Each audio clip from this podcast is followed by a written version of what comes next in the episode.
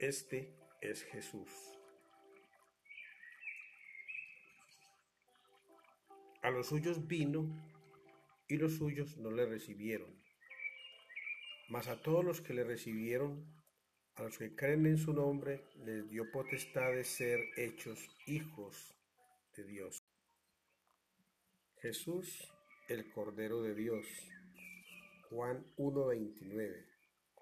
El siguiente día vio Juan a Jesús que venía a él y dijo, He aquí el Cordero de Dios que quita el pecado del mundo.